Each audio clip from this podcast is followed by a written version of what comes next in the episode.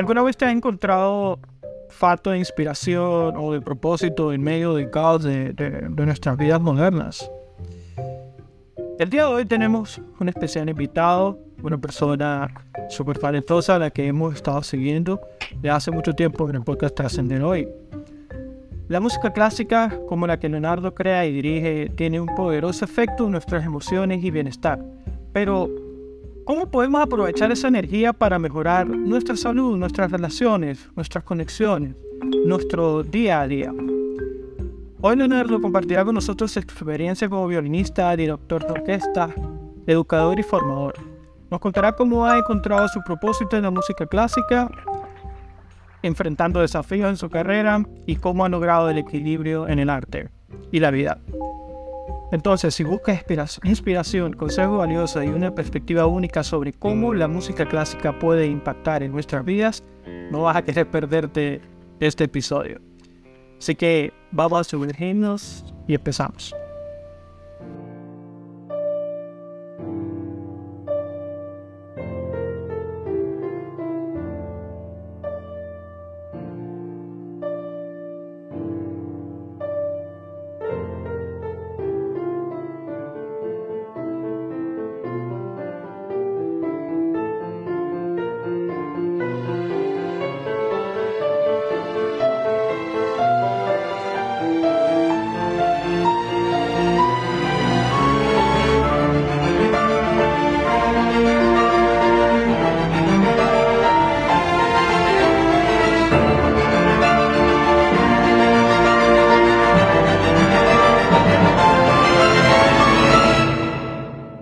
¿Cómo estás, Leonardo? Jesús, bien, bien, gracias. Gracias por la invitación. Es un placer y un, un honor ser parte de este proyecto.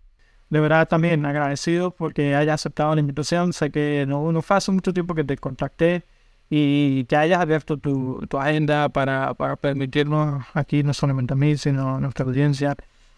Eh, es, de verdad lo agradecemos mucho.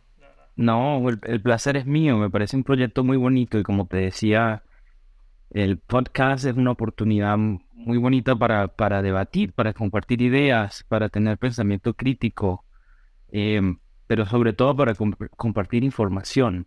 Y eso es muy valioso. Este espacio es muy valioso porque uno nunca sabe quién, quién pueda estar escuchando esto y, y, y cómo puedas de alguna manera decir algo que pueda ser útil para alguien en, en alguna parte. No lo sabemos, ya es, es parte de la belleza de este medio. Sí, exactamente. En internet que puede estar escuchando cualquier persona en cualquier parte del mundo. Total. Y una de las cosas sorprende encontrar una persona que está escuchando desde Irán.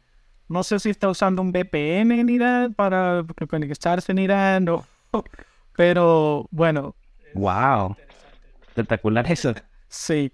Eh, hablando de, de, otros países, eh, para los que no, no, no nos conozcan, eh, no, no te conozcan a ti, mucha gente a lo mejor capa que tú eres inmigrante, tú vienes de Venezuela, ¿cierto? Sí, correcto. ¿Puedes contarnos un poco de un poco acerca de tus orígenes, de dónde vienes? Claro, claro, claro que sí. Me parece increíble, por cierto, tener gente de todas partes del mundo. De hecho, tengo una amiga del Medio Oriente que aprendió a hablar español viendo telenovelas. Entonces no es tan, no es tan, no es tan loco el hecho de, de saber que hay gente en todas partes del mundo que, que entienden español, que quieren aprender el idioma y que están enamorados de esta lengua tan bonita, que por cierto es muy difícil, mucho más difícil que el inglés a mi parecer, ¿no? Conociendo ambas lenguas. Y claro que sí, por, por las conjugaciones. Por las conjugaciones. Sí. Mira, muchos de mis amigos me dicen que el inglés es más difícil que, que el español. Yo digo, mira, podría ser más difícil. Es más efectivo el inglés por, por, por siento que hay palabras que puedes ser, you, you can get to the point really quick, right? Pero en español es más bello. Cierto que es. Bueno, una, es una lengua romántica que, que viene del latín y que tiene, tiene muchas palabras que compartes con idiomas como el italiano, como el francés, como el portugués. Entonces ya, ya en sí es una, es una lengua romántica y artísticamente es, es muchísimo más bella. Yo creo que es menos estructurada. Es menos estructurada porque puedes frasear muy, muy largo y puedes ser muy redundante sin salirte de algo, ¿no? Puedes darle eh, ornamentos por todos lados a la lengua en, en, en, española, pero en inglés no, en inglés no puedes hacer lo que llaman run-on sentences, es estructurado, no puedes hacer un párrafo completo sin comas, no puedes conectar una idea con otra, tienes que, todo es muy, hasta aquí viene una idea, aquí comienza otra, una idea nueva, aquí comienza otra, ¿no? Tiene que, dentro de esas ideas puedes eh, darle un poco de vueltas y un círculo, pero no puedes, no puedes ornamentarla tanto como puedes en, en, en una ah, lengua que proviene del latín. Esa es la belleza, creo yo, de las lenguas románticas, ¿no? Del español, del italiano, del francés, del portugués. pero Jesús, volviendo, volviendo a tu pregunta, em, para los que no saben, de hecho, Jesús y yo nos conocemos de niños, ¿no? Nos venimos compartiendo y estando en los mismos círculos desde muy pequeños, en las mismas escuelas. en un pueblo muy bonito en la montaña de los Andes, prácticamente, a una hora de San Cristóbal, a dos de la, de la, de la frontera con Colombia. Y por ende, de hecho, nuestra cultura a veces está y tiene muchos rasgos colombianos por, por la cercanía fronteriza que tenemos ahí al lado. pero sí soy venezolano, em, y, y, tengo viviendo en Estados Unidos, ya cumplo 13 años ahorita en agosto. me vine en, el, en agosto del 2010 a estudiar en, una universidad aquí en Estados Unidos, en Nueva York. Y mi vida cambió completamente. Yo, yo estoy muy consciente que mucha gente se ha ido de Venezuela a lo largo de los años por, por ¿no? De la situación país, la situación económica, política. Cuando yo me fui, no estaba para nada consciente de lo que se venía. O sea, sabíamos que, que estaba, la situación estaba muy difícil, pero no estaba muy claro de, de qué era lo que se venía, qué iba a pasar y todavía no se había ido tanta gente de Venezuela. En el 2010 todavía Venezuela era una, una Venezuela em, que conservaba la gran mayoría de sus habitantes. entonces yo me vine, me vine y viví, viví esa transición. Em, es una transición fuerte para todos. Eh, la mía fue muy particular. Em, porque aparte del hecho de emigrar, pues vienes a estudiar, ¿no? En, una universidad donde, donde no hablas bien el idioma, donde el inglés no, no, no estaba óptimo para, para entrar a una escuela de artes liberales, pero venía como músico y esa es una de las cosas que si eres músico o eres un deportista o hacer, hacer una disciplina donde, donde, donde puedas competir, donde te puedas meter en un circuito de competencia, y quieran que seas parte de la institución para que representes dentro de esa área, pues te dicen, bueno, aprendes el inglés aquí. Y ese fue mi caso. Em, yo me vine y aprendí el inglés aquí, vi, vi, lo que llaman ESL. Si alguien está escuchando que tenga 12, 13 años, todavía está a tiempo de que si tienes, si, tienes una, una disciplina que te guste muchísimo, vete por ahí. Ay, y ojo que no digo que eres muy bueno, porque puedes ser muy bueno en algo, pero si no te gusta, es muy difícil mantener, mantener esa, esa disciplina, ¿no? entonces, bueno, nada, así fue, así fue mi inicio en Estados Unidos como inmigrante. Bueno, em, obviamente ya me he ido acostumbrando, ya después de 13 años ya conozco muchísimo mejor la cultura, pero mm, Jesús, si yo te contara todas las cosas que me han pasado de diferencias culturales, ¿no? De, de, de, de cosas a las que no estás acostumbrado, ese choque cultural tan fuerte, creo que diría Cuéntanos, escoger una anécdota así que, que fue un impacto. Sí, mi primer año estudié con una violinista que, que tiene descendencia alemana, de que quiero mucho, es una colega ahorita, es una señora que, que, me ha dado muchísimas oportunidades, que ha sido prácticamente como una madre musical para mí. Pero me acuerdo que la primera, una de las clases que yo tenía con ella, yo siempre iba corriendo todo yo siempre iba corriendo todo, llegaba 3, 4 minutos tarde a las clases. Em, a mis clases de violín siempre se me olvidaba algo, faltaba algo. Siempre faltaba una u otra cosita que, es muy aceptable en nuestra cultura. Eh, Jesús, tú dices 3 en la tarde en, en, en, Venezuela y es normal que lleguen a las 15 y a las y media puede que empiece y a las 4 arranca de verdad. ¿No? Entonces uno se planifica basado en eso. Uno vive así. Tú no eres. Tú, no, tú, tú, tú aprendes de que no puedes ser la primera persona que llegues ahí porque vas a perder tu tiempo. Vas a que arreglar las sillas. Entonces, claro, ¿qué pasa? Que cuando yo llego aquí, yo le llegaba tarde y como la segunda o tercera vez que le llegué tarde, me dijo em, que tenía un problema de organización muy grande y que ese problema, ese problema fundamental que nacía en la cultura, ¿verdad? Eh, me iba a pasar factura muchísimo, muchísimo más a futuro. Y que si ella no hacía algo en estos momentos, pues entonces era una mala profesora. Me dijo, no te voy a dar tu clase. No te la voy a dar. Y agarró sus cosas. ¿Puedes recordar cómo, cómo te sentiste en ese momento? En frío, frío, te quedas completamente sorprendido. De hecho, nos reímos ahora de esto. Am, porque después de ahí, ella me empezó a poner clases muy temprano, a las siete y media de la mañana, cosas así. Un, un día, una vez que nevó demasiado. Y mm, tenía una clase como a las siete y media de la mañana con ella. Ella venía, ella manejó dos horas para venir a dar la clase. Y yo solamente tenía que ir de mi dorm en el college, de donde yo vivía, al conservatorio a ver mi clase, ¿no? Y mm, cuando yo llegué y entro a la puerta, faltando cinco minutos, y saco, saco mi instrumento para, para afinar y eso, me dijo, no has calentado. ¿Qué es esto? ¿No? Entonces siempre fue, siempre iba un, un- un paso más arriba en, ap- eh, en apretar tuercas. Am, pero así, como esas, muchas. Con la escritura, con la comunicación. El problema de comunicación tan grande que, que creo que nosotros tenemos, que viene, que es un problema fundamental, Jesús, en, en, en las escuelas, la, la dificultad que tenemos nosotros en expresar realmente lo que queremos decir, ¿no?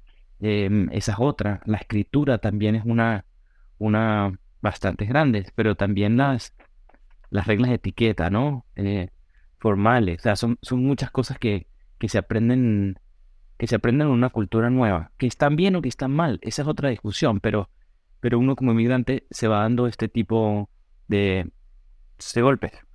Pero ojo que, ojo que esas reglas de etiqueta también son entran dentro de los convencionalismos sociales, ¿cierto? Que están basados o, o están enraizados en, en sociedades anglosajonas. Si bien es cierto, Estados Unidos, 200, 300 años de historia, pero sus antepasados tienen, tienen una cultura mucho grande. Bueno, por ejemplo, tu colega que es alemana, ¿cuántos, cuántos años de historia tiene Claro. Alemania? Entonces, eh, eh, cuando, cua- por supuesto, nosotros somos los que llegamos, estamos frente a ese marco de, ok, debo adaptarme y respetar y entrar en este juego si quiero participar, como lo mencionaste, en, ese- en este circuito de competencia. Si no, a las primeras de cambio es como te dicen Fred, eh, uno, dos, tres, y arrancas en, en dos, que afuera, ni siquiera antes de haber empezado. Sí, claro, claro, claro. Yo creo que, que te enseña, te hace... Aquí lo que es muy interesante, Jesús, creo yo, es cómo, cómo agarras cosas nuevas y las incorporas en tu ser sin olvidarte de quién eres. Cómo, cómo recibes información nueva y la incorporas, pero la haces tuya. No te conviertes en algo completamente nuevo, porque ahí también hay un problema.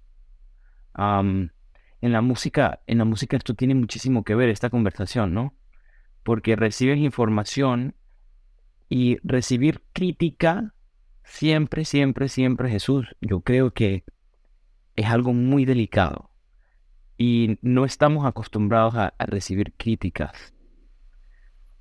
Eh, no estamos acostumbrados a recibir críticas y que no, no, no nos los tomemos personal.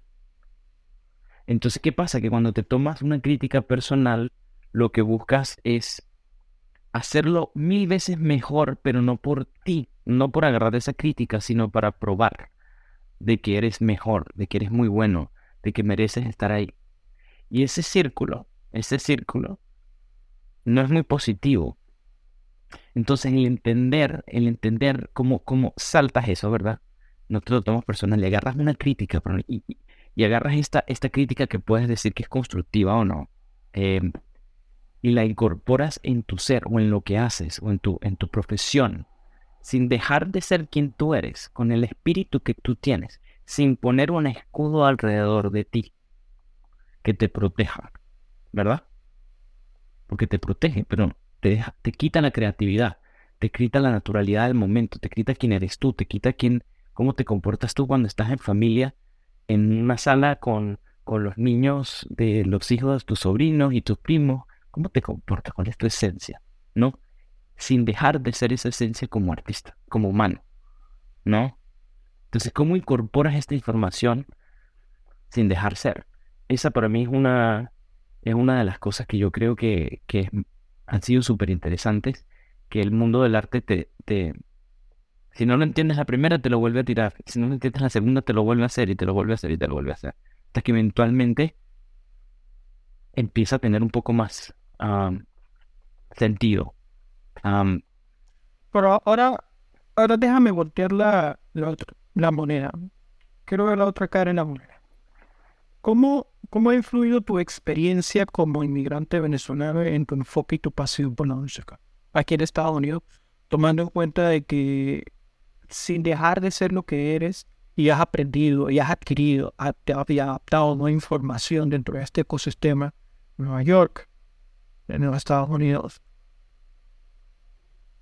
Pero con el background que se me vienen las cosas, a la mente varias cosas, pero, pero te voy a decir varias de las que yo creo que para mí ha influenciado en absolutamente todo. El hecho de que yo soy venezolano cambia todo. Jesús. Tiene cosas buenas y cosas negativas. Lo negativo lo sabemos todos los venezolanos, obviamente, que estás aquí, que tienes que el problema migratorio siempre en cuanto a visas, en cuanto a papeles, todo eso siempre es un problema. Renovar un pasaporte es una de las cosas más difíciles que, que le toca a un venezolano hoy en día. O sea, que está aquí y quiere hacer cosas. Obviando toda esta, esta situación, vamos a la parte artística, cómo me ha influenciado a mí. Eso cuando, cuando tú vienes de un país donde la gente está acostumbrada a hacer milagros con poco, donde la gente es tan creativa tan, con tan poco, tú vienes una cultura como esta, ¿verdad? Y, y te acostumbras a, empezar proyectos y a empezar cosas y a ser emprendedor de donde, de donde normalmente nadie ve nada, pero tú sí. Tú llegas aquí y aprecias absolutamente todo. Absolutamente todo. Aprecias de que, de que te den una beca para estudiar en una universidad y cuando miras el paquete completo y sacan los números, dices, wow, no me puedo creer que tenga la oportunidad de venir aquí, estudiar en esta universidad, a ver clases. No me puedo creer que acabo de conocer a no sé qué profesor. No me puedo creer que estoy ensayando, que tengo un concierto mañana en Carnegie Hall. No me puedo creer. Vives todo el tiempo en esta, en este, en esta sensación de, de, no de sorpresa, de sí, de pasión Sí, de, agradecimiento, de agradecimiento. ¿Y cómo lo combinas? Pues obviamente cuando es una cultura que te enseña, que te enseña a comunicarte, que te enseña a escribir, que te enseña cómo funcionan los sistemas, que te enseña cómo identificar un sistema inmediatamente. Tú conoces a alguien, ¿verdad? Después de que estudias en Estados Unidos, tú conoces a alguien y hablas con esa persona un 10 minutos y ya entiendes más o menos cuáles son sus sistemas, en qué cree, cuál es su visión, porque te enseñan a identificar este tipo de cosas. Te enseñan a, a, um, constantemente tener un pensamiento crítico, ¿no? Te enseña a identificar, te enseña a, identificar estos sistemas y a saber cómo navegarlos. Em, entonces, para mí esta, esta combinación de estas dos cosas son poderosas. Jesús, porque em, porque vienes también con una parte artística y con una cultura que es única y que es única desde muchos puntos de vista. Es única con, con, la forma en que nosotros nos disfrutamos la música y el arte. Es única en, en, en cómo dejamos ir en el escenario. Eh, y, y, con esto no me refiero a que, a que hay seres humanos en ciertas partes del mundo que tienen limitaciones artísticas o musicales. No ellos también lo pueden hacer. Todo el mundo tiene, todo el mundo puede sentir y todo el mundo puede llegar a esto. Lo que estoy diciendo es que nosotros estamos expuestos desde muy temprano, ¿verdad? A dejar que nuestras personalidades sean como son, ¿verdad? El niño que baila y, los papás se alegran y están contentos porque el niño bailó, el, el, eh, el niño que se mete en, en, clases de canto, el niño que, que, tiene esa naturalidad muy específica en nuestra cultura, el chalequeo y la echadera broma y todo esto, ¿verdad? Es algo de nuestra cultura, ese tipo de conexión es muy nuestro, ¿verdad? esa falta a veces de estructura nos deja hacer en momentos de mucha tensión y mucha presión en el escenario, nos deja hacer cosas increíbles, porque estamos acostumbrados a improvisar y hacer cosas así, ¿verdad? Entonces, claro, cuando tienes esta, esta parte, ¿verdad? Y tienes por el otro lado una organización, una escuela americana, ¿verdad? donde te dicen, ya va, pero hay reglas. Y tienes que saber estas reglas para que las puedas romper. ¿Ok? No puedes romper reglas lo loco sin saber por qué, porque no te nadie te va a tomar en serio. O sea, sí, wow, qué interesante este muchacho que puede hacer tal cosa, pero no creo que tenga muy claro qué es lo que está haciendo. O sea, tiene talento, pero no. No, no, no estamos muy claros que sepa lo que quiere. Wow, tiene una energía en el escenario muy interesante y logra cosas increíbles. Pero luego va y hace esta otra cosa que nos dice, no lo tiene muy claro, no, no, no entiende dónde están los límites, no entiende, y a esto voy, por ejemplo, si no sabes que es un periodo barroco, no sabes que es un periodo contemporáneo, no sabes que... Y todas estas lenguajes tienen sus reglas, tienen su forma de ser, tienen su estilo. Si lo traduces a la pintura, no, no, vas, a, no, no vas a ir a pintar algo ahorita en un, en un periodo moderno a lo a, al impresionismo. O sea, no, no, tienes que, tienes, exacto, tienes que conocer muy bien los parámetros y tienes que, em, tienes que ser creativo con un subconsciente que esté muy bien informado para hacer cosas brillantes. ahí es donde voy.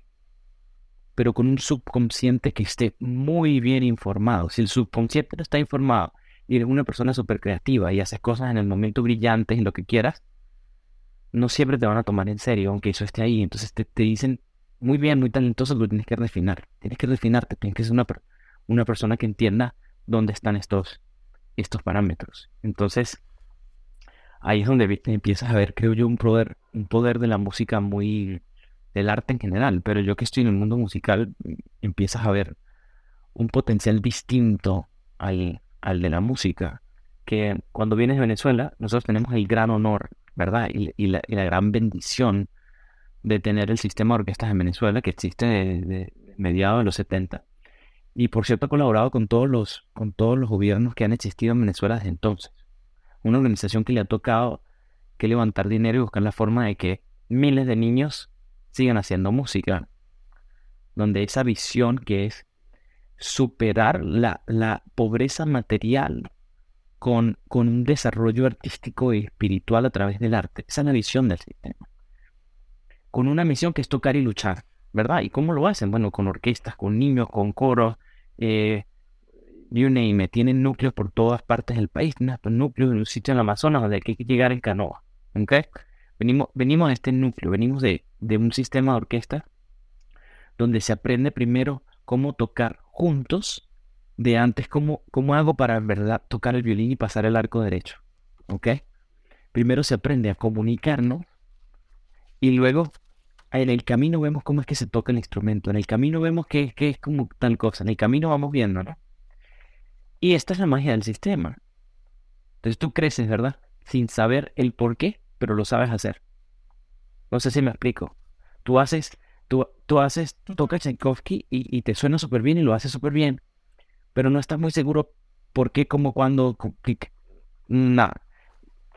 ¿Qué, ¿Qué hiciste para que poder llegar a ese a ese resultado, que es al final lo que te da el método, ¿no? Si conoces el método, conoces el, cómo hacer las cosas, puedes generar ciertos resultados. Ahora, mencionaste algo que, a nivel eh, psicológico es, muy clave, ¿no? Esa distinción de decir, bueno, no solamente es, eh, es tener un, retener cierta información y decirla, sino profundizarla a tal punto que en tu subconsciente esté, esté, totalmente de, repente claridad en el término adecuado, lo esté lo suficiente claro como para al momento de, tu ejercicio creativo puedas expresarte eh, de una manera coordinada. Y, y, esto, por supuesto, cuando sobre todo personas que, que, ejercemos más el, este sentido lógico, trabajo, trabajos eh, organizativo, hay una, hay una cierta percepción de que el artista, de que el creador eh, explota en, ideas y no hay una cierta, no hay sintonía. Simplemente, bueno, te expresas pero la capacidad que puedas, lo que nos dices es que la capacidad que, puedas tener una, en tu subconsciente de, procesar esa información es lo que te puede marcar la diferencia.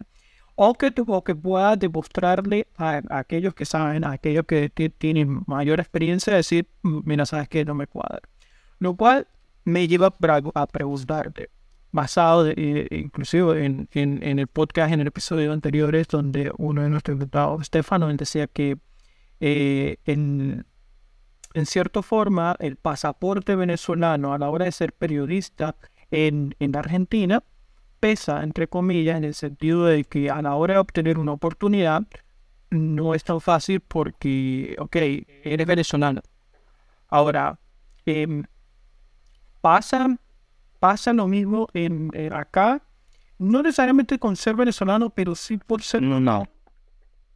no, de hecho, mira, el hecho de que cuando tú vienes al sistema dicen, oh, wow, qué interesante. Porque el sistema es tan famoso a nivel mundial, en el mundo clásico, que es como, wow, tú eres un producto del sistema, qué interesante, quiero conocerte más, quiero, quiero, quiero saber qué hay detrás de todo esto, ¿no? Y cuando, cuando de repente eh, se vuelve aún más interesante cuando ves que vienes del sistema, pero tienes una, una educación americana, o sea, que tienes el pregrado y el posgrado americano, ¿verdad? Cuando, cuando dices, ah, ok, viene de aquí y entiende la música, eh, eh, estoy parafraseando lo que yo creo, ¿no? Que, que es lo que, lo que lo que he leído entre líneas, que se vive, se vive y se conoce la música de una manera más primitiva, ¿verdad? Del cómo se siente, cómo lo logro, cómo lo hago, cómo, cómo imito, ¿no? Y esto es, en realidad entiendo los conceptos, los sistemas, el porqué de las cosas, ¿no? Y logro combinarlas, ¿no? Porque eso es lo que lleva, eh, eh, me lleva también al, trabajo de la dirección orquestal, que es cuando tú estás parado enfrente de un grupo, estás intentando convencerlos de que tu versión de cómo quieres que sea la música tiene sentido. Entonces tienes que combinar todos estos mundos y toda la, toda la, información que tengas disponible en ti. Em, eh, y ahí tú puedes darle una imagen a la orquesta, ¿verdad? Que es como nosotros aprendemos en Venezuela, que es Dicen, muchachos, esto tiene que sonar como un aire que entra por una ventana de una iglesia en febrero o marzo, donde hace muchísimo frío en Rusia. Este es el sonido que estamos buscando, ¿no? Entonces, no sabemos cómo lo hacemos, pero automáticamente el cuerpo se adapta y busca ese color, ¿verdad? Pero tú, eso no es suficiente, tienes que decir lo que quiero. Es, aparte de decir esto, tienes que decir quiero un sonido Em, finito, un sonido que sea más finito, quiero un mesopiano, no tan fuerte, un nivel. Aquí tienes que explicar tu estrategia para hacer que eso pase, para que todos en conjunto, todos en conjunto, tengamos la misma idea de lo que estamos buscando. Porque ¿qué pasa? Que ese, ese frío de Rusia en una iglesia puede significar cosas distintas para mucha gente. Entonces, a veces uno sabe lo que quiere, pero no sabe cómo lograrlo. Es ahí donde está la cuestión. Es ahí donde, donde hay que buscar información. También pasa del otro lugar. Tú conoces a alguien que, que sabe que sabe, sabe todos los detalles, todos, todos los detalles musicales, todas las reglas, todo lo que se necesita saber para hacer un músico brillante. Pero hace falta la naturalidad de lo que está buscando en el momento y la imaginación y la creatividad para decir, mm, lo que quiero es, es, un, es buscar que aquí la gente sienta que hay un amanecer. Ese, ese amanecer que, que nazca del sonido y que no hay, hace falta esa creatividad esa, y esa, esa forma de pensar artística. Entonces se necesitan los dos mundos para lograr convencer, para lograr explicar qué quieres y por qué lo quieres, pero también cómo, lo, cómo vas a llegar ahí, cómo vas a liderizar un grupo, para que llegue ahí. Si eres director de orquesta, si estás tocando, te tienes que decir a ti mismo cómo hago físicamente para lograr en el instrumento eso que estoy buscando artísticamente. Pero si no se tiene claro a dónde, dónde quiero ir artísticamente, que, a, cuál es el motivo, entonces no hay técnica, no hay, no hay sistema que valga. No, nada de esto tiene sentido. ¿Verdad? El, el, el escenario más bello es cuando ya has, ya has estudiado lo suficiente y has informado tu subconsciente del que estamos hablando para poder improvisar en el momento para dejar que la música y el arte respire de la misma forma con la cual se vive la vida, que no andas planificando cada momento, que no andas eh, buscando razones para, tener que tener todo absolutamente estructurado. Estructura en las partes de afuera, pero deja espacio para improvisar. Y ahí es donde yo creo que está la magia del performance. Ahí es donde yo creo que está la magia de la conversación. Ahí es donde, donde creo yo que, que, que, que se crean ideas espectaculares y, y, la gente yo creo que cambia el mundo. Ahí es donde yo creo que... Y, y, y llega ahí da muchísimo miedo, Jesús, porque eh, da muchísimo más miedo prepararse para ese escenario que prepararse con todo extremadamente controlado. Cuando quieres controlarlo todo, ¿Qué pasa? Es que pones a todo el mundo sumamente rígido. Entonces, eso pasa mucho en el escenario, eso pasa mucho en el podio, ¿no? ¿Te ha pasado? ¿Te ha pasado en, los últimos, en los más recientes, por ejemplo, cuando viniste a San Antonio? Lo que pasa eso es que cada orquesta, si sea la misma orquesta que vas a dirigir, siempre hay gente distinta, gente nueva, o es un escenario distinto, repertorio distinto siempre es como un vuelo completamente nuevo. El hecho de que hayas volado a París ayer no significa que volar hoy a París es igual. No, siempre tienes... Es muy, es, muy distinto y la dirección orquestal, yo siempre lo, digo, es como te preparas en un, en un simulador constantemente. Eh, pero tienes que actuar cuando pase algo en la vida real tienes que tomar decisiones y tienes que estar súper, súper calmado y confiar en este subconsciente que está muy bien informado. porque no importa qué tanto planifiques, tú no vas a saber cómo va a ser hasta que no te digan cómo va a estar el tiempo y cuál es la ruta que vas a tomar. Y puedes que tengas que cambiar la ruta un poco. Puedes que cuando tengas que aterrizar tengas que dar muchas vueltas porque hay mucha gente aterrizando al mismo tiempo. Eh, siempre hay cosas distintas y hay que abordarlas en el, en el momento em, con mucha tranquilidad, con mucha tranquilidad, pero también con mucho espacio para estar muy, muy presente. Y ahí, ahí es donde yo creo que es donde, ahí es donde yo creo que hay más dificultad. en... Me hablabas del, del, del, Sistema Nacional de Orquesta. ¿Qué, ¿Qué significó para ti, José Antonio? Mira, José Antonio, yo, yo, conocí al maestro muy niño, o sea, lo, vi muchas veces de, niño y mm, José Antonio Abreu, imagínate ver a una persona, un señor muy, mayor, ¿verdad? Ya, que todo el mundo se le acerque, pero especialmente los niños. Tenía un, carisma y un imán para, para los jóvenes muy loco, porque es que todos sabíamos lo que él estaba haciendo para que los niños tuvieran la oportunidad de a muy corta edad vivir experiencias musicales en teatros internacionales de renombre. O sea, todo el mundo sabía eh, en mi generación que existía la Nacional Infantil de Venezuela y que el maestro Antonio había creado el sistema y que era por él que todo existía. Entonces siempre se hablaba del maestro Antonio Abreu con, con esta con esta Sí, sí, eh, tal cual, tal cual. Entonces, yo lo conocí de niño muchas veces, que... pero ahora de, la última vez que lo vi, lo vi aquí en Nueva York, cuando lo condecoraron para... Eh, le dieron como un título honorario. Y la última, la última vez que lo vi, en el 2014 creo que fue.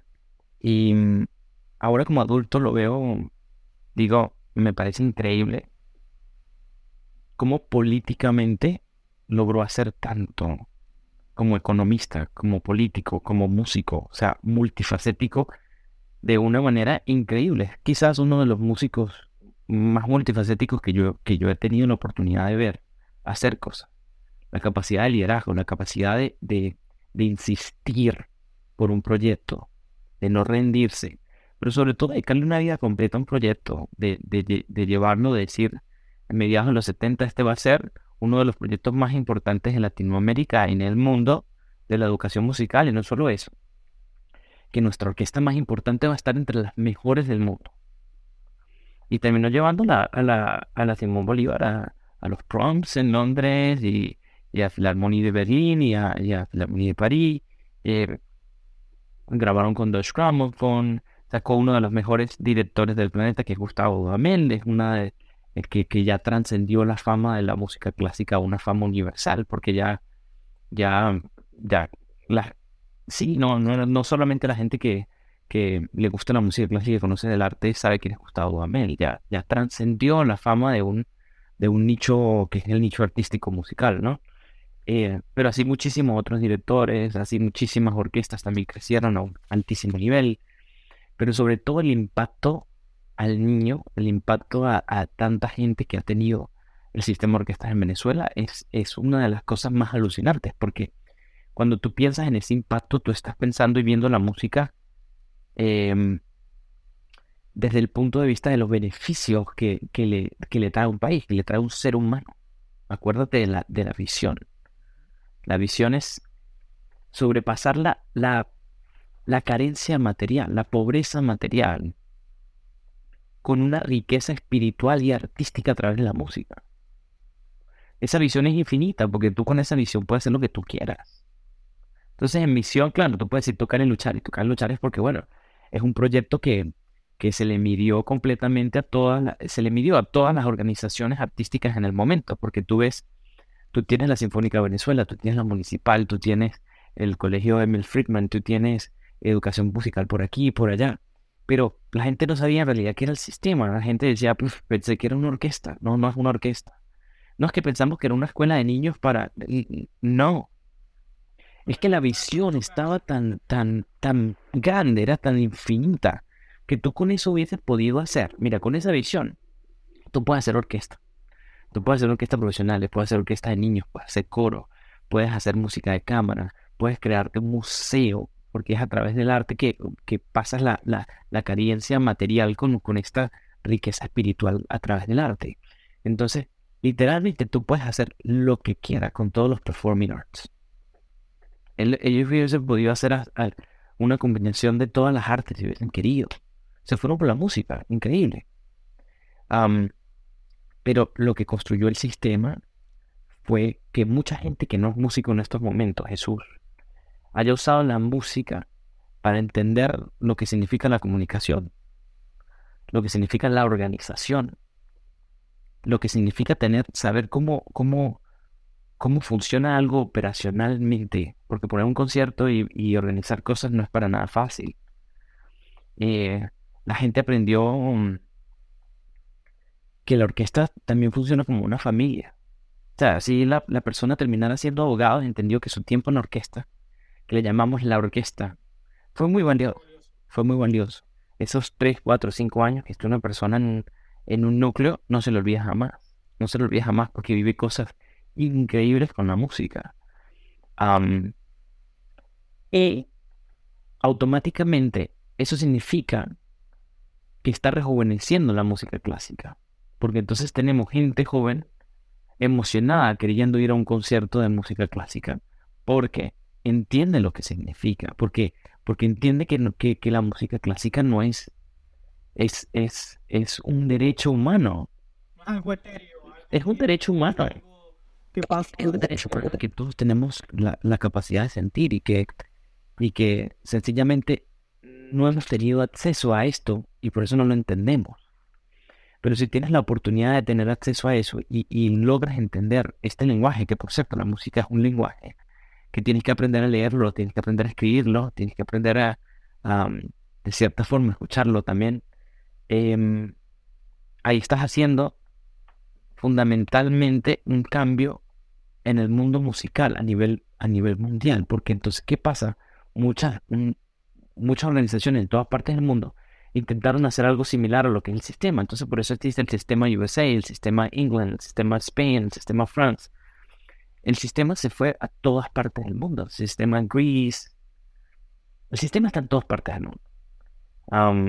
entonces, por eso te digo cuando dice vengo del sistema, te dicen, ¿cuál sistema? El de Venezuela. Yo, sí, sí, el sistema de Venezuela. El primero, de donde, de donde sale, de donde salen todas estas ideas, donde se creó. Y si es verdad que esto era así. Sí, sí es verdad que esto era así. Y si es verdad que empiezo las preguntas acerca de gente que, que lo vivió desde lejos o lo escuchó nada más y en primera persona que tú no puedas relatar es, es algo que Claramente. Entonces, nada, es, el, sistema. ¿Qué significó para mí? Hay un, hay, primero, gracias al sistema fue que mi mamá dijo, vamos a escribir a este muchacho en la Casa de la Cultura, sin saber qué era el sistema. Hasta allá llegó el sistema. O sea, ese, a eso voy en cuanto a tentáculos de cómo se desarrolló por todo el país. Entonces, en el sistema no hubiese sido músico para empezar. Sin el sistema, yo creo que no, hubiese descubierto lo que realmente era la, música, la música clásica y lo que, el impacto que tiene.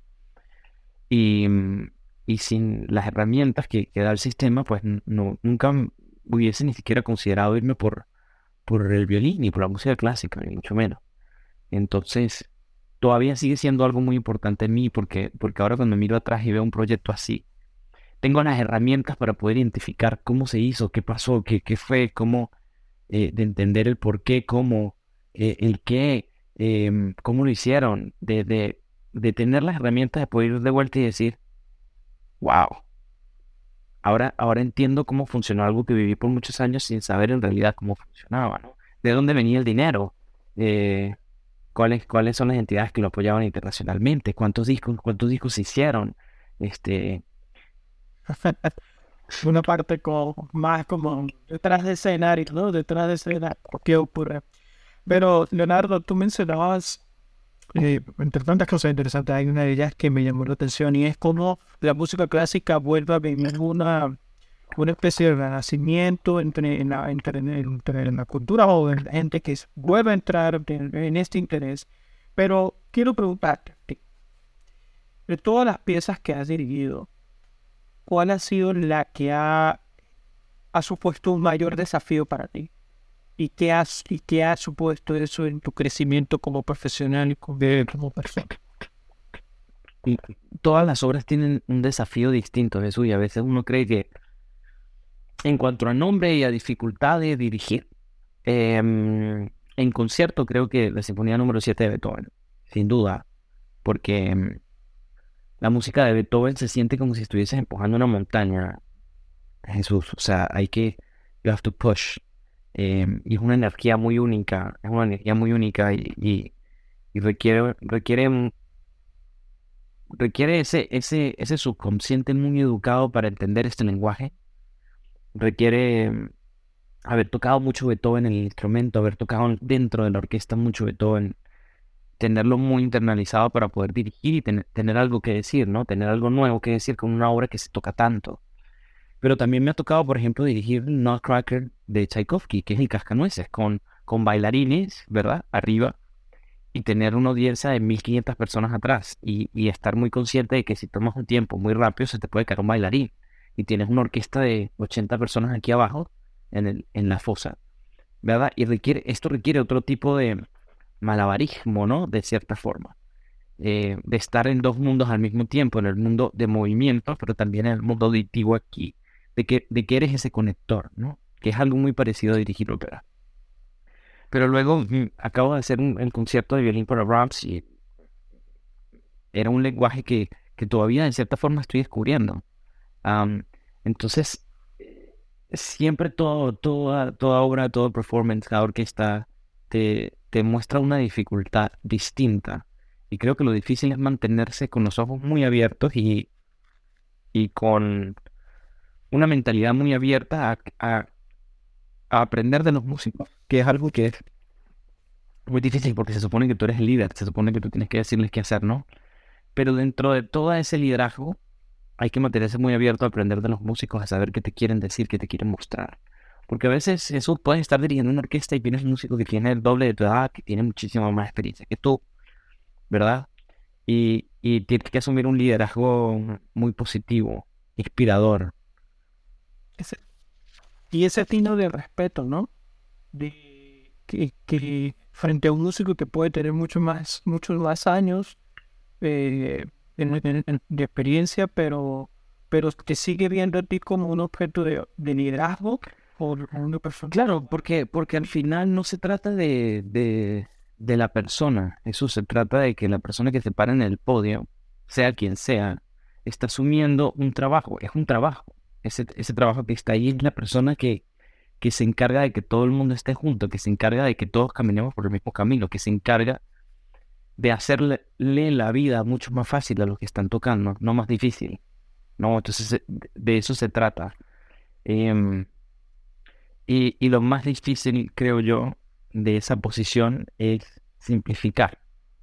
Simplificar, hacer, hacer de algo muy complicado algo muy simple, no solamente visualmente, sino en concepto, de que la gente lo pueda agarrar.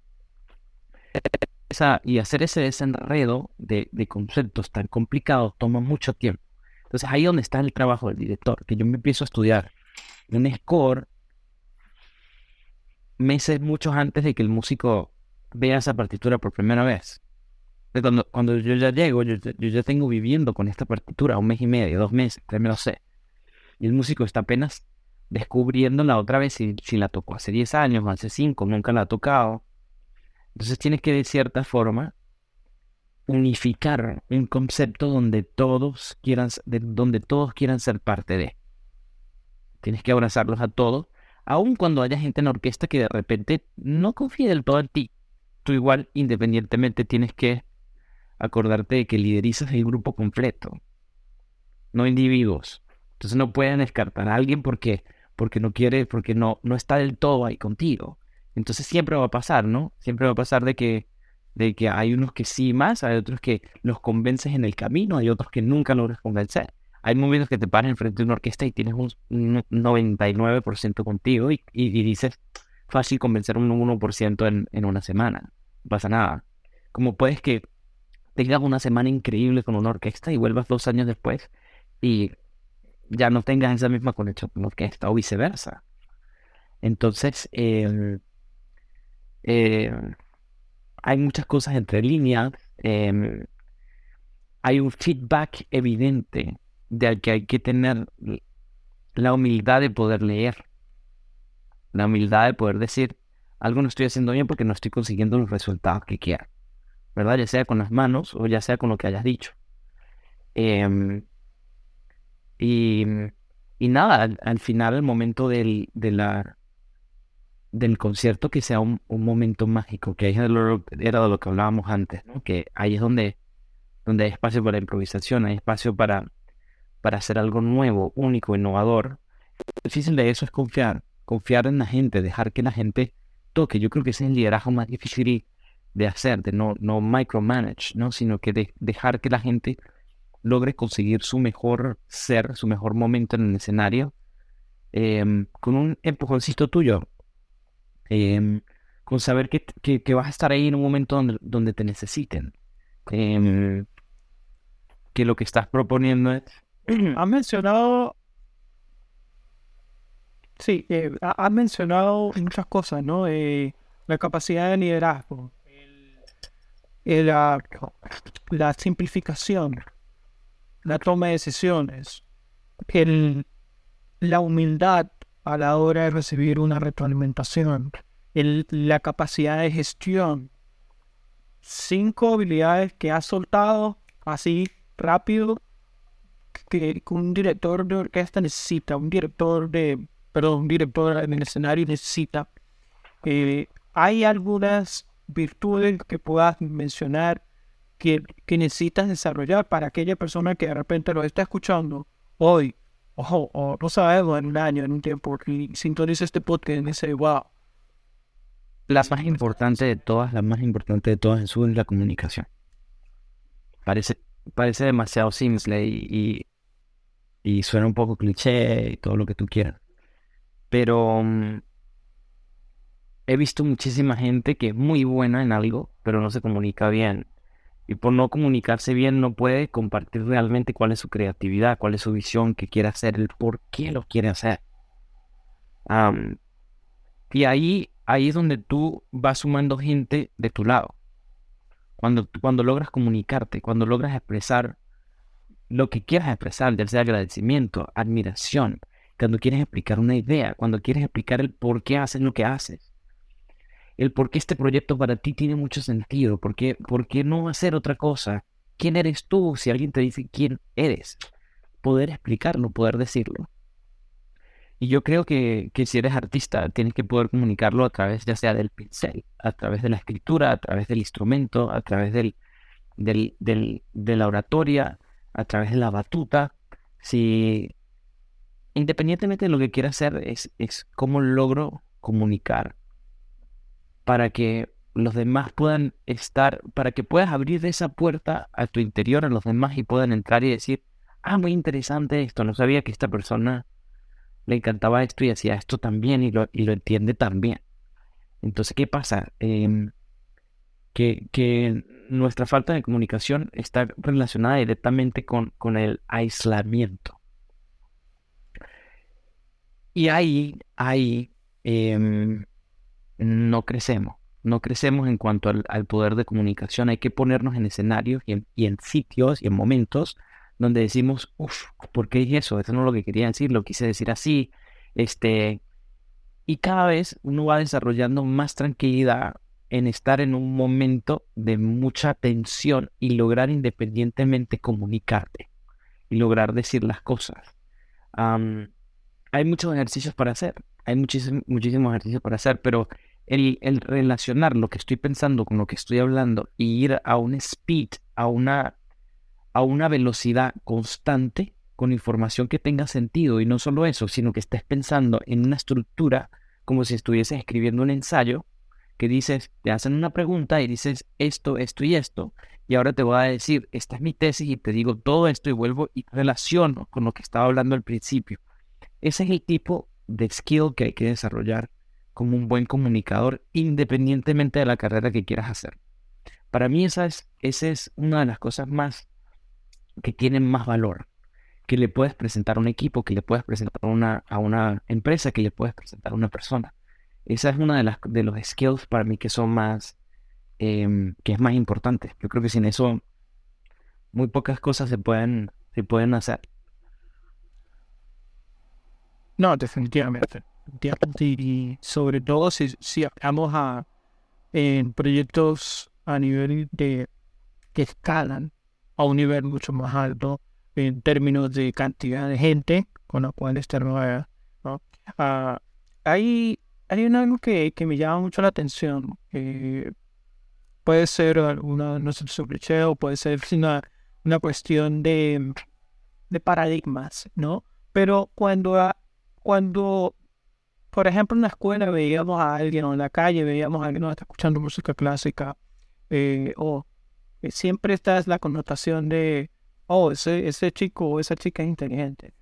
O de repente, eh, cuando escuchamos ese, esa recomendación, sobre todo en Latinoamérica, que decían, no, si estás embarazada, pone música eh, clásica a la niña, eh, a, la, barriga, pues porque así le desarrolla más su cerebro, ta, ta, ta. Palabras más, palabras menos, hay una connotación en que música clásica igual más inteligencia. ¿Qué, ¿Qué, nos puede decir? No, es lo mismo, es lo mismo con el ajedrez. Con el ajedrez, la gente que juega ajedrez tiene una clave en la vida para, para estar por delante y dice esto es como un juego de ajedrez y entonces yo ya voy no sé cuántos pasos por delante. No, eh, el ajedrez es, una, es, es reconocer patrones. Es reconocer patrones y estar muy consciente de, de los espacios y tener muy buena memorización. Pero no significa que eres un genio en la vida. Puedes ser, no puedes tener nada en la vida he hecho en camino y eres muy buen research, ¿o no? Em, y la música clásica no es distinto a... Acuerden, eh, hay que pensar que la música clásica era el reggaetón o la música pop lo más, lo más cool de lo cool 250 años atrás. Ya. Es sencillamente, es, es simple y que de la música clásica nacen muchísimos otros géneros que se van desarrollando y todos van naciendo como tentáculos de que nace, pero aquí, aquí es donde está todo. Aquí arriba con la música clásica es donde está todo. Pero esto me lleva al punto de que cada vez vamos, nuestro, tiempo de atención es más pequeño. Entonces veo una sinfonía de hora y media, dices, no me escucho eso ni querían. ¿Verdad? Es lo mismo con un libro. ¿Verdad? Tú dices ahora, prefiero leerme un post que me, explique en, en, en, un, en, una sola frase de qué trata eso y no me leo el libro. La cuestión es que leerte el libro, eh, leerte el post no te va a dar, no te va a dar el sistema, el sistema para llegar a esa frase. La vas a entender, pero no la vas a poder internalizar. ¿Ok? Y, y con la música clásica, ¿verdad? Normalmente va muchísimo más allá del entretenimiento. El entretenimiento de una, de una, de una obra de reggaetón de tres minutos te hace sentir algo, ¿verdad? Pero después de esos tres minutos llega solamente a la parte primitiva del ser humano. Tú escuchas un reggaetón y escuchas el ritmo del reggaetón y te hace sentir, es una sensación humana que todo el mundo lo va a tener. Por eso cuando alguien te me dice, tú escuchas reggaetón y te gusta el reggaetón, le voy a decir que no, jamás. Porque toda, todo sonido que te haga sentir algo es, es hermoso, es espectacular. No hay por qué, no hay por qué y yo te puedo agarrar el ritmo del reggaetón y probablemente te puedo buscar obras en, en, en, el mundo clásico que tiene el pam, chico, ping, pong, ping, pong, ping, pong, pero disfrazado en muchas otras cosas y desarrollado un motivo así de pequeño que en un reggaetón no ha desarrollado. Beethoven lo agarra y lo desarrolla con ese mismo motivo a una sinfonía completa. Y tú dices, ¿cómo es esto posible? es la extensión de un motivo que te dura 40 minutos. Es una locura. Y entonces estamos hablando de ritmo, de armonía, estamos hablando de estructura, estamos hablando de tiempos, estamos hablando de, muchos, de sentir, de, de, hacer un viaje completo, ¿verdad? Entonces, si tú, me, si tú me dices que no es lo mismo verte una foto de París a ir a París y caminarlo. Ahí, ahí, es donde voy. Entonces, claro, ahora hay mucha más pereza, hay muchísima pereza.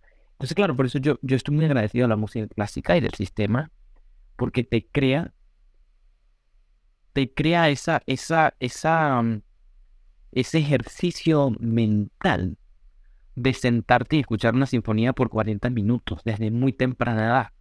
Igual que a los niños que ponen a leer a muy temprana edad. Yo empecé a leer a los 18, 17 años, seriamente en la universidad porque me tocaba. O sea, tenía que leerme un libro y medio para ir a la clase y tenía que hablar. Porque si no hablaba era que no había leído. Y si no hablaba porque no había leído, me raspaban. Entonces, claro, el hecho de que, de que había vivido eso con la música clásica se me hizo más fácil leer y se me hizo más fácil em, asumir de que para mí era como si me estuviesen diciendo tienes que leer, escucharte la primera sinfonía de Mahler y decirme qué piensas. Entonces para mí no era tan loco porque no era que tienes que escuchar la sinfonía de Mahler y, y tienes que escribir una obra de 40 minutos. No tenía que escribirla, tenía que sencillamente tener una reacción a, ¿no? Entonces, para mí la música clásica tiene, tiene eso, no te hace más inteligente, pero sí creo, sí creo que te desarrolla em, te desarrolla, te, te, da, te, da más, te da más ese fitness mental, ¿no? Ese fitness mental de, de, querer estar ahí, de escuchar, de estar muy presente, ¿verdad? De, identificar patrones, de desarrollar el oído. Eh, pero no te hace inteligente en números, no te hace inteligente en que eres una persona brillante y puedes agarrar la arquitectura y devorarla. No, no es un... No, ese, eso es un... no tiene ningún tipo de sentido.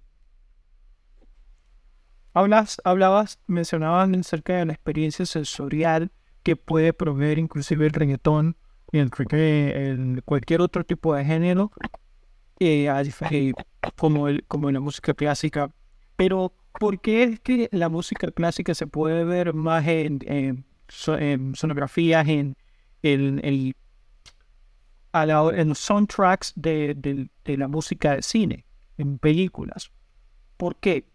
Porque a la hora del entretenimiento puede escucharse más uno que otro. Uh, ah, eh, eh, por cierto, es la mejor forma de, mostrarle a un niño lo que es la música clásica. Porque es que, es que la música clásica logra a una logra llegar a una parte de nosotros que es muy em,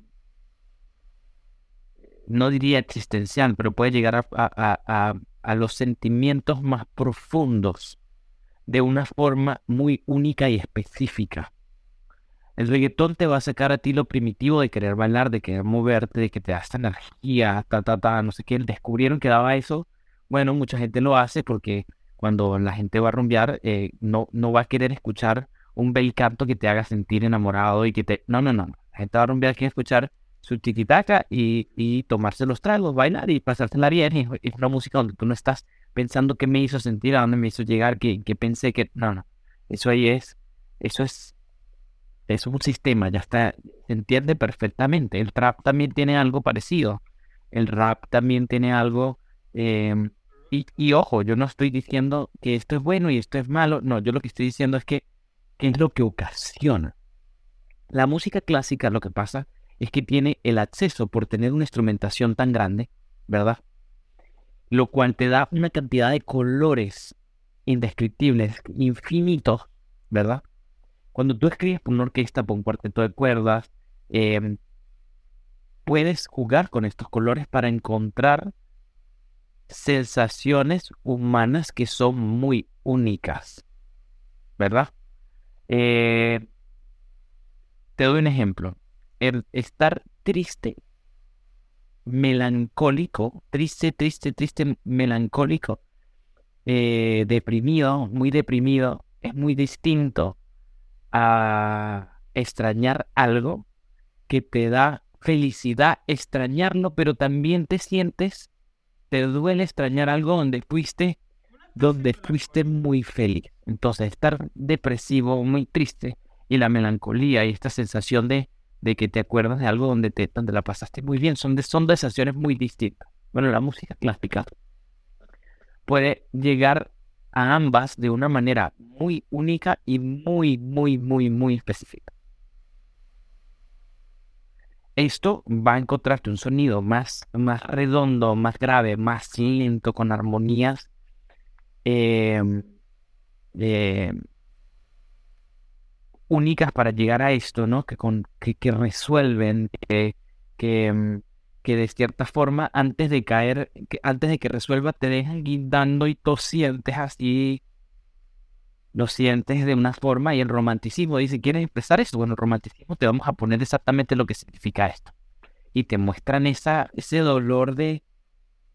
Pero si quieres algo melancólico, algo melancólico, lo que es más distinto, no va a ser igual de...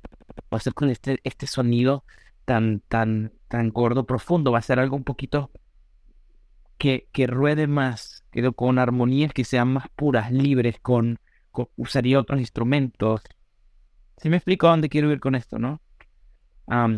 entonces, cuando haces películas, te dicen qué es. Y el, y el compositor, que por cierto, John Williams es el Mozart de esto, em, de la actualidad, te escribe algo que, que, que asemeje esto, que, que, que, que vaya exactamente, específicamente a esto. Y eso sí es muy difícil de hacer. esto no se compone en la computadora con, con sonidos, ni, ni tiene autotune, ni, ni lo colocas en un programa que te produzca no sé qué. No, no, no. Esto, esto, es, esto es instrumentación. Em, y cómo, cómo conoces los instrumentos lo suficientemente bien para poder componer y lograr, lograr esto, ¿no?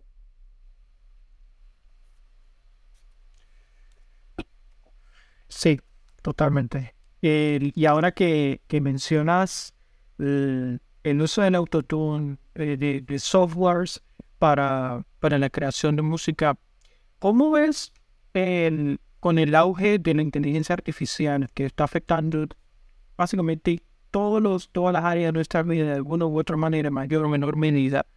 ¿Cómo ves el, impacto de la inteligencia artificial en la música clásica y a la hora de la, dirección, de la composición, de la creación música.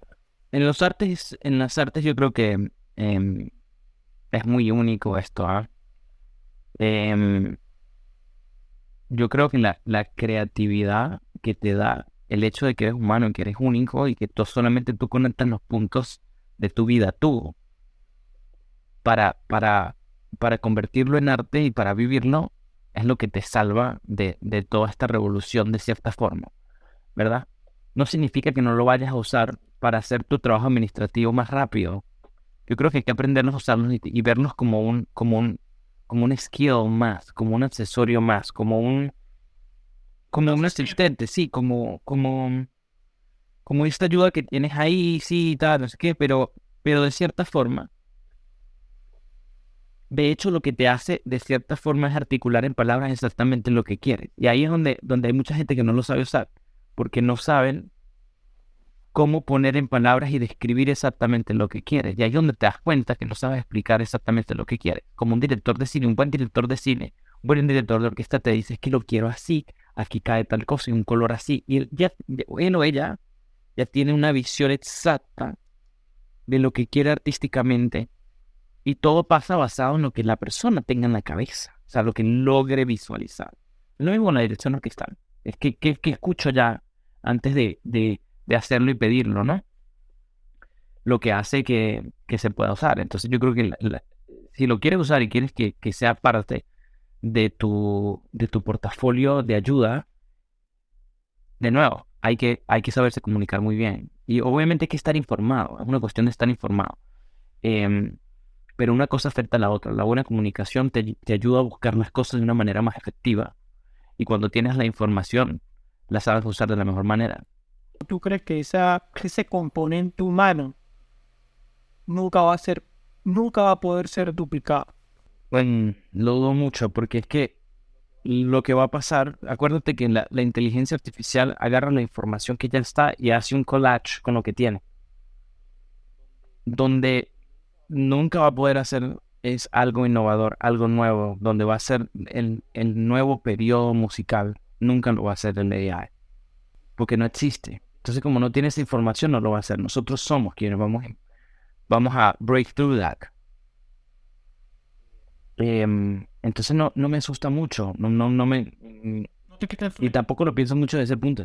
No me quita el sueño, no. Pero mm, creo que sí. Em, es una herramienta que hay que sin duda aprender a usar. Y hay que, hay que estar actualizados con todo eso todo se va a mover tan rápido, creo yo, Jesús, que si no estás haciendo eso, vas a estar muy por detrás de todo lo que está pasando. O sea, yo creo que en, unos dos, tres años vamos a ver que, bueno, ya todo el mundo lo está usando. O sea, ya, ya, ya ChatGPT todo el mundo lo está usando. No es algo que, no es algo que, mm, que, que, que escape. Nuevo. Sí, sí, sí, sí, sí, sí, ya, ya la gente lo está usando. Este, la gente que no lo use se va a notar, se va a notar mucho y ahí va a haber una diferencia en niveles, ¿no? pero como te digo, hay gente que lo va a usar y no lo va a saber usar y hay gente que lo va, lo va a explotar porque entiende muy bien cómo funciona. Y una de esas es describir exactamente cómo, qué, por qué. Em, sí, a la hora de, cómo tú inter cómo das tu eh, la información a ChatGPT, por ejemplo, con esta herramienta, es muy importante cómo tú das las indicaciones. En español es eso, ¿no? Las indicaciones. Y recuerdo que escribía una vez en Twitter que eh, va a haber una diferenciación entre aquel que sepa expresarse a la hora de, dar direcciones y aquellos que no. Eh, porque el resultado en ChatGPT, por ejemplo, depende mucho en qué tipo de información das. Pero fíjate que algo muy importante a la hora de que tú puedas integrar ChatGPT o cualquier tecnología de inteligencia artificial en tu trabajo como asistente pasa por entender que aquella persona que lo recibe es un ser humano. O sea, esto, esto se mantiene, el juego se mantiene entre persona a persona. Y si algo, si algo detesta al ser humano es, es, es lo falso, es, es la falta de genuinidad. Eh, ¿Con quién estoy hablando? ¿Con una máquina? ¿Con, con de, hecho, muchas veces se aprecia al artista porque, oh, no, es uno de los comentarios que puede ver ¿Es autotune o, no está usando autotune? Eh, ¿Está usando esto o no? Es ese componente humano que, que debes mantenerlo, ¿no? Bueno, yo creo que se me ocurre que me preguntaba cuáles eran los skills que hay que desarrollar. El de la comunicación es uno, pero el otro es descubrir quién, quién eres. Es lo que, lo que yo creo que te va a, primero te va a dar mucha felicidad saber que, quién es lo que quieres y estar en paz con lo que quieras hacer. eso, eso te va a dar, eso siempre da muchísima felicidad, muchísima tranquilidad y yo he tenido la oportunidad de tener que decidir en momentos claves, por ejemplo, con el violina muy cortada, decir, sí, esto es lo que quiero hacer, ¿no? Y mi familia diciéndome, pero no quieres ser abogado o médico, no quieres ser odontólogo, eh, no, yo quiero ser músico, ¿no? Eh, a eso es lo que yo me refiero, que a veces uno toma decisiones y hace cosas sin saber, sin el subconsciente educado, ¿no? Del que estábamos hablando. Pero no significa que estén mal no significa que estén mal. Eso es lo que, lo que de cierta forma llamamos el gut feeling, ¿no? Em, que es una sensación que tenemos. Sí, sí, que está ahí. pero yo creo que el, el, no tener miedo a conocerse uno mismo y hacer lo que realmente uno quiere hacer em, es lo que, lo que te va a dar mucho placer creativo porque estás haciendo algo que va con tus valores, que, que, tiene que ver directamente contigo, ¿no? Independientemente de que o no de mucho dinero, que ya no está out of fashion, que ya no es lo mismo antes, que ya... Si te interesa el negocio de, de crear un restaurante, todo el mundo te dice que, pero si a ti te gusta lo que te gusta y vas a ser creativo, vas a hacer algo nuevo, ¿no? Entonces, yo creo que ese es otro skill. De, y, aquí no nos, no nos terminamos de conocer y todo ese cuento, eh, eh, aquí entramos a otro punto filosófico, ¿no? Eh, está bien, no, no hay que irse tan deep, que por cierto, el problema de irse muy deep es que hay que tener cuidado y no, no irse tan lejos y estar siempre en check, ¿no? De, de aquí tienes la cuerda, sí me voy, me voy bien abajo, pero sé que puedo agarrar esta cuerda siempre y volver a subir a la superficie y ver todo con muchísima claridad, ¿ah? porque te lo digo porque yo he tomado muchísimas clases de filosofía y, y, y, el peligro de cierta forma con esto es cuando, cuando se, te, se te soltó la cuerda un poquito arriba y te quedas pegado con algo, ¿no? porque la vida puede ser buena o mala, pero nunca justa, no hay nada justa por ningún lado que lo veas, ¿no? Entonces hay que, hay que pisar, pisar, pisar muy claro y, y tener mucho, mucha, mucha fortaleza con, con este tipo de cosas. Leonardo, me hablabas de filosofía. ¿Qué, qué conexión puede haber entre la música, música clásica y lo divino? Dios. Mm, pues, a ver, que yo te pueda decir tangible, no, no, no te voy a decir que, la tengo, ¿no? Nadie la tiene. Em, la sensación, que la sensación se asemeja a lo que es ir a un templo, rezar y conectar con algo divino y que una persona pueda sentir algo similar en escuchar una música, al igual que ir a un templo y hacerlo independientemente de la, de la religión, toda. Toda la conexión posible vida por haber es muy similar. De hecho, hay mucha gente y músicos que dicen, yo no soy religioso, mi religión es la música. O sea, es ahí es donde yo estoy, ahí es donde yo me encuentro, ahí es donde yo medito, ahí es donde yo hablo con lo divino. O sea, no creo en esto, pero sí sé que existe algo más, soy espiritual. Eh, ¿Ok? Sí, sí hay una conexión muy grande ahí. De hecho, hay, religiones que, que se basan mucho en la música para, como medio para, para llegar a esta conexión. ¿Qué te hace trascender de este plano? ¿Crees? O sea, ah, te has encontrado en ti dirigiendo y, estás en otro momento.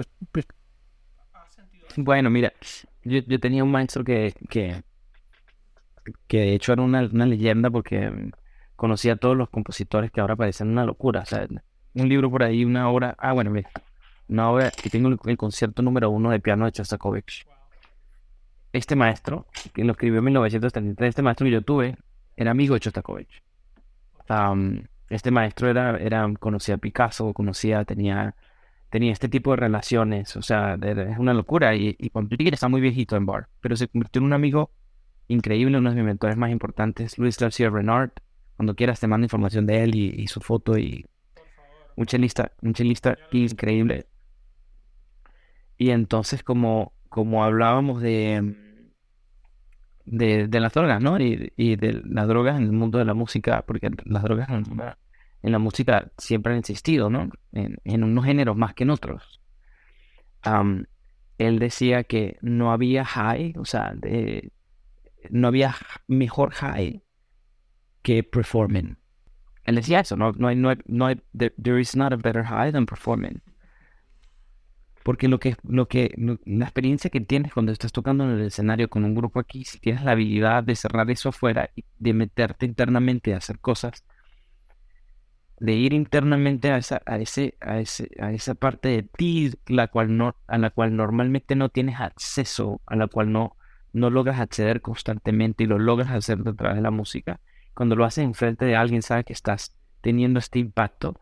A veces hay un, hay unos escaleritas más abajo que llegas en ese día, en ese momento, em, cuando estás tocando. Y eso es, eso es algo que cuando vuelves a subir y vuelves a despertar en este concierto, dices, no hay nada que se asemeje a esto, ¿no?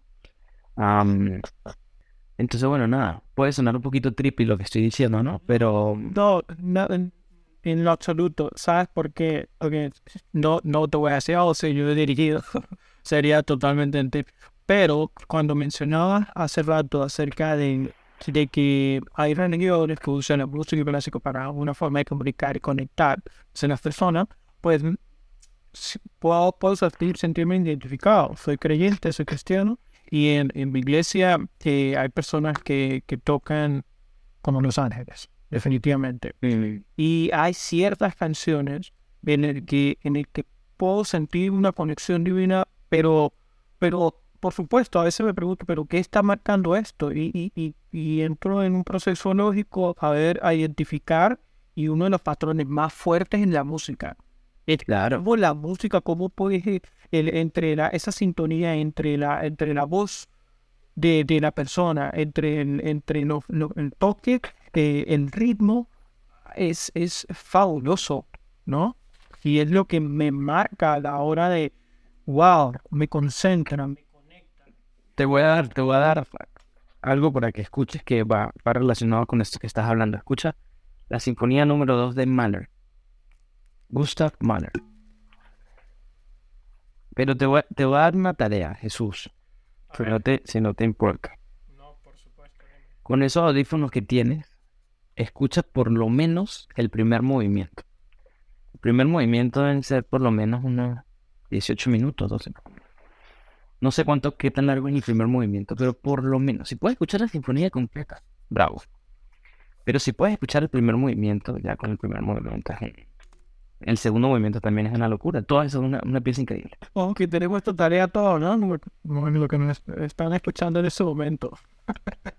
sí, yo siempre, cuando, cuando alguien me pregunta, intento recomendar basado más o menos en, en a qué están dispuestos de, de, la conversación que estemos hablando, que, que, más, más que quieres, que quieres buscar. Si quieres buscar algo romántico, ¿verdad? Si estás pasando por un con un despecho impresionantemente, un despecho grande, escucha la, la sexta sinfonía de, de, de, Tchaikovsky, la patética. Sexta Tchaikovsky. Ok. Lo del romanticismo de él es, es, una, es una locura. Leonardo, si quiero, si estoy entrenando, estoy en una disciplina deportiva, que puedo usar audífonos, quiero rendir a un nivel mayor o un 20% más de lo que hago, ¿qué, qué, qué música, qué puedo escuchar? ¿Cuál sinfonía? Toma.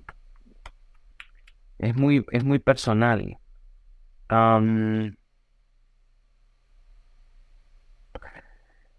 Yo te diría que escucharas movimientos de, de sinfonías o obras que son rápidas. Normalmente los movimientos son rápidos, son los terceros, los cuartos movimientos de las sinfonías. El primero también tiende a serlo, pero yo, fíjate que, que, quizás esperes que te dé algo así hardcore. Y yo te diría que buscaras algo que te dé mucha paz mental, paz mental y tranquilidad. Y, a veces no la consigues con algo lento y, y, melancólico, triste o algo. No, yo, yo buscaría de repente en, en algo barroco, algo más, más clásico. Que tenga, que tenga ese tipo de energía, buscaría yo. Yo buscaría algo así. O algo minimalista. ¿Algo minimalista? Yo buscaría algo minimalista. Porque estamos hablando de repeticiones yo buscaría algo que tenga repetición y que, las repeticiones a veces, tienen pequeños cambios, pero es, un patrón y te mantiene, con, una, con, cierta energía, pero te da paz mental. Esa, esa, es la sensación que te da, para la que me da a mí el, repertorio minimalista. Por lo menos para correr es increíble. Para correr. Sí, sí.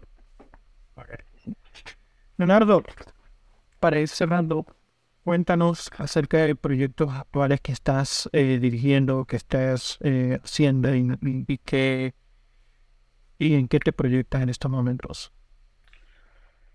Yo estoy pensando en mi carrera desde, mm, desde un punto de vista de, de, conectarnos puntos de lo que estamos hablando, Jesús. y de que mi visión esté por encima de la dirección, del, del, tocar el violín, de, de, dar clases, de... Es como conectas todo para tener una visión que tenga sentido. Y yo creo que ahorita mi, mi proyecto de vida, de cierta forma, es encontrar formas de rejuvenecer el repertorio y la música clásica en general, ¿verdad? y de crear proyectos que ayuden no solamente a la música clásica, pero también a las nuevas generaciones, que, que, mm, que logres conectar y que, que, sepas que estás teniendo cierto impacto, ¿no? Eso me llama muchísimo la atención a mí y, intento que todos mis proyectos estén conectados desde ese punto de vista.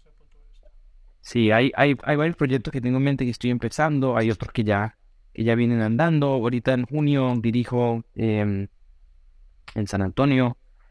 Em, voy a hacer em, el souvenir de Florencia de Tchaikovsky con una orquesta. Voy a hacer el concierto de Peter Bask, que es un compositor de Estonia. y es una combinación, es, en, su obra trata mucho de algo muy parecido que nosotros sentimos que tiene que ver con el exilio. y, el problema que siempre ha tenido Estonia en, esta, en, esta, en este sitio del país de, de, Eastern Europe que ha sido tan complicado con, con Rusia y todo el problema político, ¿no? pero él en, él en esta obra muestra unas tradiciones antiguas, látvicas y bálticas, que son muy interesantes, eh, tienen una combinación de minimalismo con, raíces de muchos años, ¿no? Entonces este, este esta música está súper interesante. Es primera que hago este concierto, me llama mucho la atención. Voy a hacer una obra también de, de Galina Grigorcheva, que es una compositora ucraniana muy religiosa, por cierto. Eh, la obra muestra de cierta forma la, en, en música describe cuando le ponen el bell a una monja, ¿no? Cuando la monja se hace monja de cierta forma. Y tiene los instrumentos, literalmente, hacen, eh, suena un poco a canto gregoriano, porque de repente tienes eh, la cuerda completa haciendo como cuando entras a un monasterio y escuchas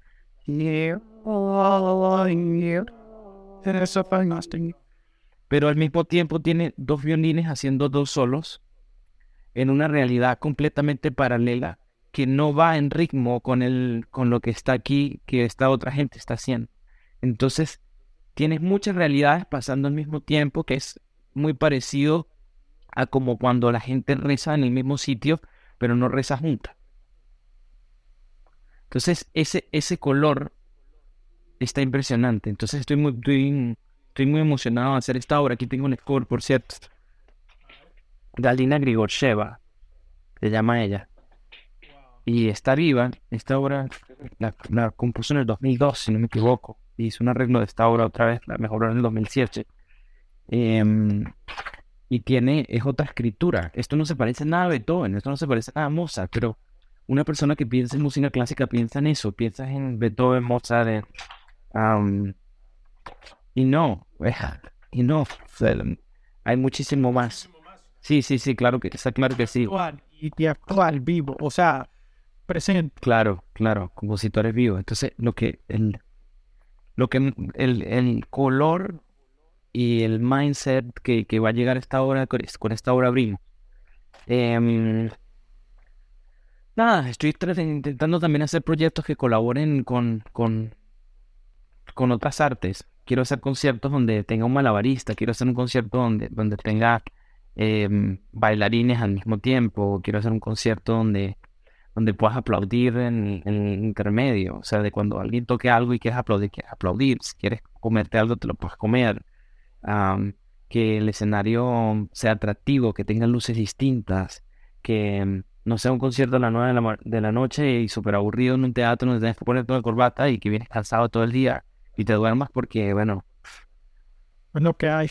Sí, entonces ahí es donde está mi cabeza en estos momentos, en, en, en cómo revolucionamos. Yo doy una clase, yo doy una clase de posgrado en Bard, que fue donde yo estudié, donde hice mi, mi, mi, pregrado. Entonces volver y dar una clase de, de, ética ¿no? y de desarrollo profesional a músicos que están en sus 25 y 29, 30 que de cierta forma son de mi edad, o sea, hablamos, después en las clases nos sentamos a hablar, pero la, la pregunta es, ¿qué tiene que hacer un músico y un artista del siglo XXI? ¿Verdad? Esta es la, esta es la gran pregunta filosófica de la clase.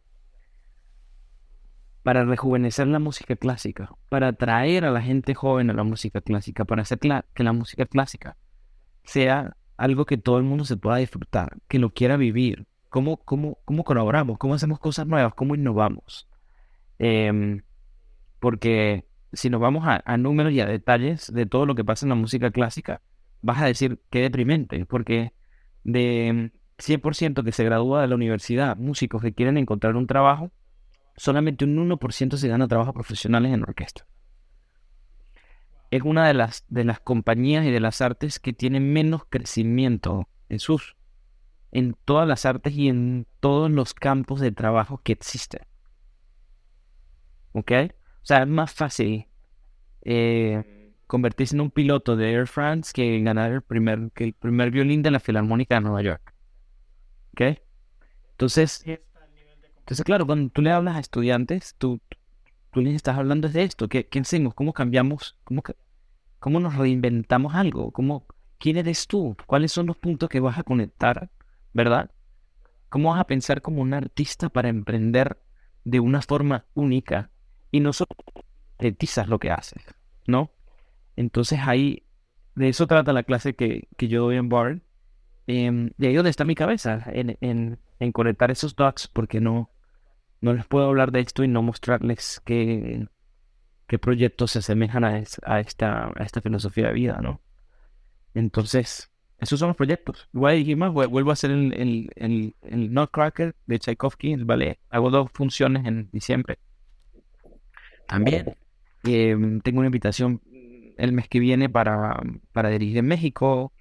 Em, hay una gira por Colombia con varias orquestas. Tengo una invitación en Chile también para dirigir. Em, la semana que viene empiezo a tocar como violinista en orquesta. Viene Tandun, que es compositor ganador de Grammy, alguien de que quiero estar cerca y aprender. Entonces me meto como violinista a tocar para, para, para aprender.